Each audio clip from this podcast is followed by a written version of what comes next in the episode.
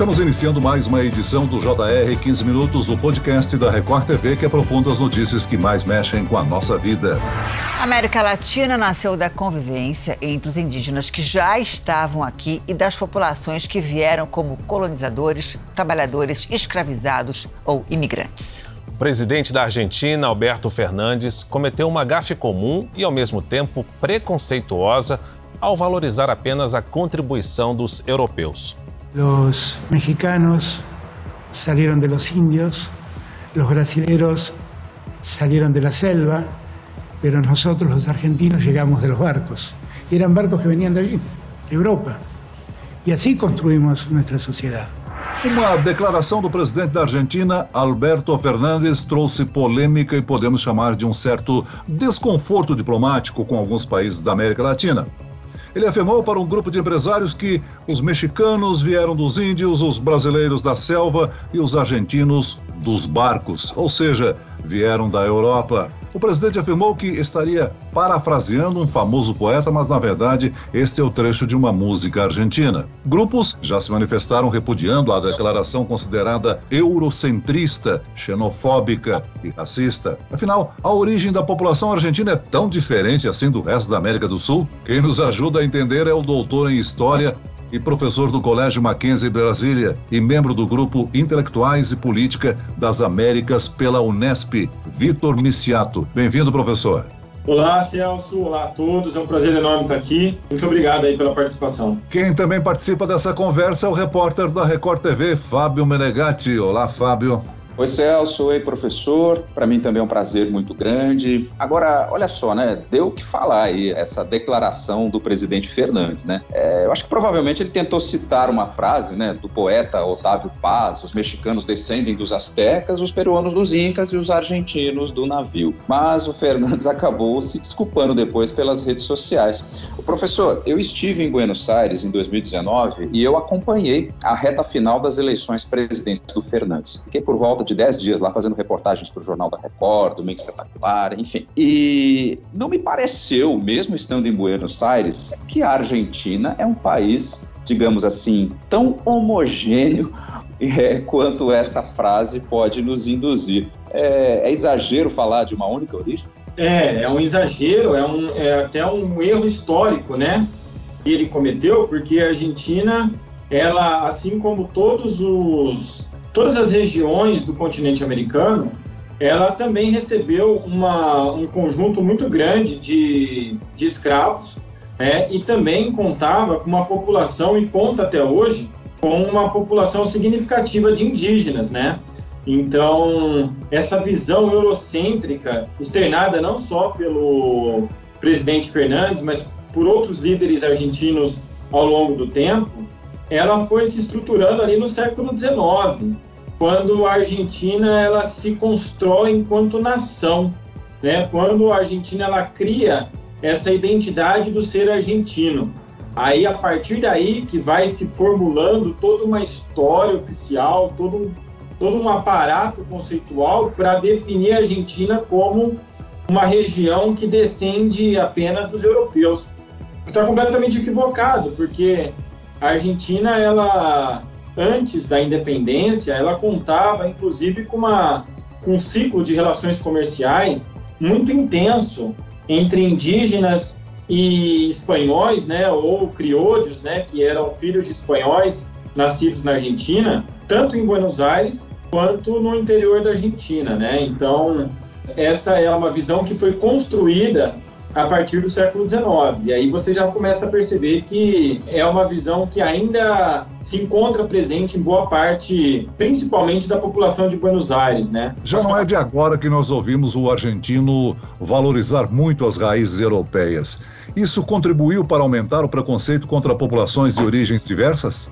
Ah, isso com certeza. Contribuiu, e inclusive em relação a outros povos aqui da, da América do Sul, da América Latina, né? Essa, essa visão de que o argentino ele descende único e exclusivamente do europeu, ela vem ali nos anos 1850, 1860, quando muitos índios e afrodescendentes foram utilizados em guerras né, internas e também externas da Argentina, até como uma, uma política de, de eliminação alguns historiadores falam em eles foram utilizados como buchas de canhão, né, para que houvesse uma diminuição da população, sem contar as epidemias e sem contar também outras práticas como a miscigenação, a vinda excessiva de imigrantes europeus para cá, para miscigenar o povo argentino e, de uma certa forma, embranquecer a população argentina. Essa era a palavra da época. É verdade, embranquecer a população, né? E professor, esse termo bucha de canhão, a gente pode inclusive puxar essa conversa um pouco para o Brasil, pensando aí na Guerra do Paraguai, né? Que também existe essa teoria, né? Que por muitas vezes é, negros eram colocados nas linhas de frente para talvez serem reduzidos. Agora, vamos lá, o senhor acha que a nossa rivalidade com os argentinos, ela é antiga? Como é que nós podemos entender isso? Porque a gente só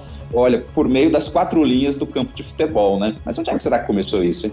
É, exatamente. Essa, essa, essa rivalidade, ela já nasce no início do século XIX, quando Dom João VI vem para cá e há um conflito com Buenos Aires em relação às terras da onde hoje é o Uruguai. Então essa rivalidade gerou inclusive um conflito entre Brasil e Argentina na década de 20 do século XIX com a Argentina conquistando uh, os seus interesses, mesmo com o nascimento do Uruguai, que vai ser um país que nasce, de, entre outros motivos, para impedir um conflito entre Brasil e Argentina, intermediado pela Inglaterra, é, essa rivalidade tem origem aí nesse momento, né? quando Buenos Aires, incomodada com a presença brasileira ali em Montevidéu, ali no Uruguai, muito perto dos interesses geopolíticos, vai forçar uma situação para que nascesse um país muito parecido com a Argentina, que é o Uruguai, é, que evitasse, que distanciasse o Brasil de Buenos Aires e, e, dos interesses ali do Rio da Prata, né? Certo. Agora, a xenofobia, infelizmente, é um fenômeno, né? Que a gente vê ganhar força nos últimos anos, não só falando de Argentina, eventualmente Brasil, mas é um fenômeno mundial que parece que vai, vem, o tempo passa e a gente sempre acaba trombando com esse problema, né? Sim, exatamente. E é, e é muito bom, bem colocado essa questão do Brasil, porque quando é o outro falando do brasileiro, há um incômodo generalizado. Eu lembro de uma situação que a própria antropóloga Lídia Schwartz coloca, quando houve aquele caso com o jogador grafite, que jogava no São Paulo, e o De Sábato é, criticou, o jogador argentino criticou, xingou o grafite durante o gramado, e isso gerou uma repercussão muito grande. Mas o próprio apelido grafite, ele é preconceituoso, né? É, e ele assimilou isso enquanto um, uma identificação. Então, assim, a xenofobia, ela ocorre na questão nacional, entre nações, mas há também internamente esse elemento do racismo. E a xenofobia, como você bem colocou, ela se dá também, essa xenofobia que nós vivenciamos ao longo do mundo todo, né, não só na América, mas também na Ásia, na África, no continente europeu, é, muito por conta do século XIX, que quando criam-se, quando são surgidas as nações, é, essa identidade nacional tenta criar uma identidade única, como se tivesse uma raça pura, um povo único em cada país. E isso foi muito complicado e a gente acaba respirando essa xenofobia, infelizmente, até hoje. O Brasil chegou a ser aliado dos argentinos na guerra do Paraguai, né, contra o ditador Solano Lopes. Exatamente. O Brasil teve uma participação é, junto com a Argentina e o Uruguai contra o Paraguai, né, na, na, na, na aliança da Tríplice Fronteira. Né? E isso acabou gerando um, um, arrefecimento das relações de tensões que existiam entre Brasil e Argentina. Depois isso vai voltar com a República, mas de fato, Brasil e Argentina estiveram juntos, inclusive, como o Fábio bem colocou, havia sim esse interesse em colocar ah, afrodescendentes na linha de frente da batalha como uma forma de, de eliminação é, racista desses povos. Agora, esse fato do presidente Fernandes pode gerar o risco de causar um incidente diplomático entre os países integrantes do Mercosul ou ele é apenas um mal-estar entre as nações? O próprio presidente Bolsonaro já respondeu à fala do presidente Fernandes, né, com uma provocação exaltando a nossa nação indígena. Exatamente, Celso. É, há, eu vejo mais, por um lado, como um mal-estar político do que uma tensão estrutural. Até porque, por diferenças políticas entre o governo da Argentina e o governo brasileiro, já há posicionamentos distintos desde quando o Fernandes assumiu o poder, né? Então já há essa rivalidade, já há essa disputa em termos mais ideológicos do que práticos, né? Tendo em vista que o Mercosul ele já está estruturado há mais de duas décadas, né, é, na região.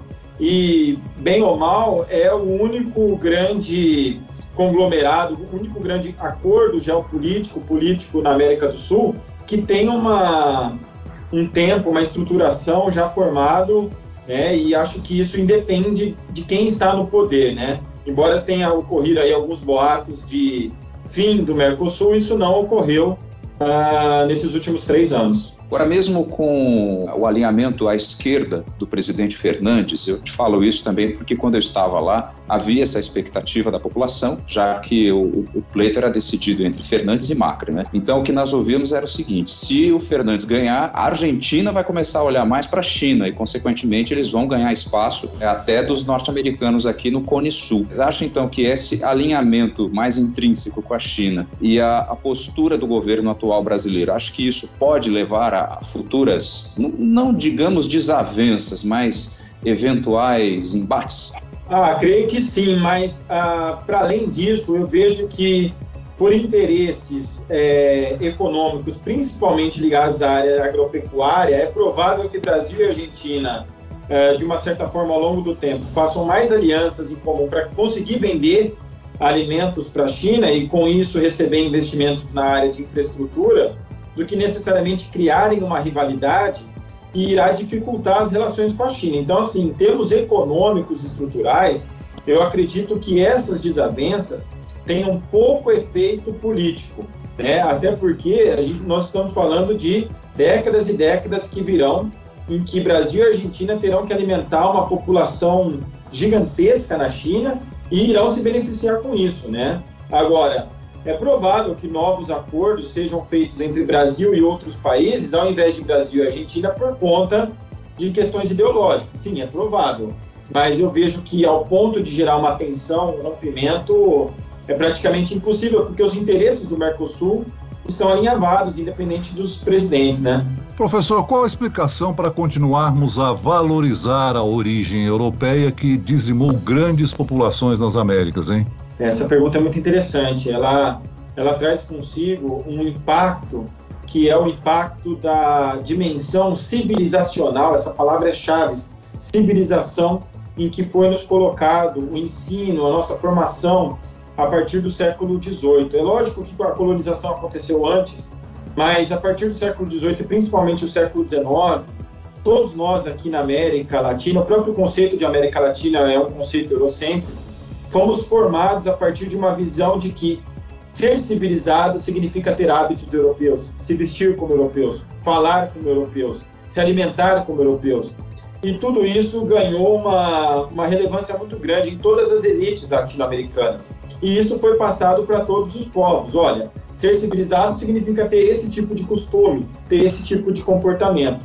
Então isso se perpetuou por todas as instituições de ensino, por todas as rádios, por todos os cinemas, e aí, de uma certa forma, nós crescemos com essa concepção de mundo. Isso, nos últimos, nas últimas décadas, está sendo desconstruído, né? Mas leva tempo, até porque a mentalidade nacional foi alicerçada de acordo com essa visão de mundo civilizatória. E é aí que a América Latina talvez tenha sido o continente que mais tenha recebido impacto, né? Por isso que alguns estudiosos chamam a América Latina do extremo Ocidente, como se fosse a última parte do, do Ocidente europeu no mundo moderno. Olha, eu queria render a minha admiração é, em repulsa, inclusive, à xenofobia, mas eu quero render a minha, o meu respeito e admiração aos portenhos, aos argentinos, é, sobretudo quando a gente pensa em educação. Né? Se não me falha a memória, o analfabetismo na Argentina não chega a 3%, enquanto que no Brasil nós ostentamos com certeza índices superiores a 10%. E eu, pelo que eu percebi, trabalhando lá, uma certa temporada, é, o apreço que eles têm pela coisa pública, no que diz respeito a serviços públicos e urbanos, é, sendo mais claro, limpeza pública, né, praças bem cuidadas. E não estamos falando apenas de poder público, mas em sim de colaboração da população, exercício natural de cidadania. Então eu deixo aqui o meu carinhoso abraço respeitoso aos argentinos. Muito bem, nós estamos encerrando esta edição do 15 Minutos. Eu agradeço a participação do professor de História e doutor em História, Vitor Miciato. Obrigado, professor. Eu agradeço mais uma vez a oportunidade e, e reforço aqui o quanto é um, um prazer enorme estar aqui com vocês. E agradeço também a presença do repórter da Record TV, Fábio Menegatti. Fábio. Valeu, Celso. Valeu, professor. Um abraço. Esse podcast contou com a produção de Homero Augusto e dos estagiários David Bezerra e Larissa Silva. Sonoplastia de Pedro Angeli. Coordenação de conteúdo Camila Moraes, Edvaldo Nunes e Luciana Bergamo. Direção de conteúdo Tiago Contreira. Vice-presidente de jornalismo Antônio Guerreiro. E eu, Celso Freitas, te aguardo no próximo episódio. Até lá.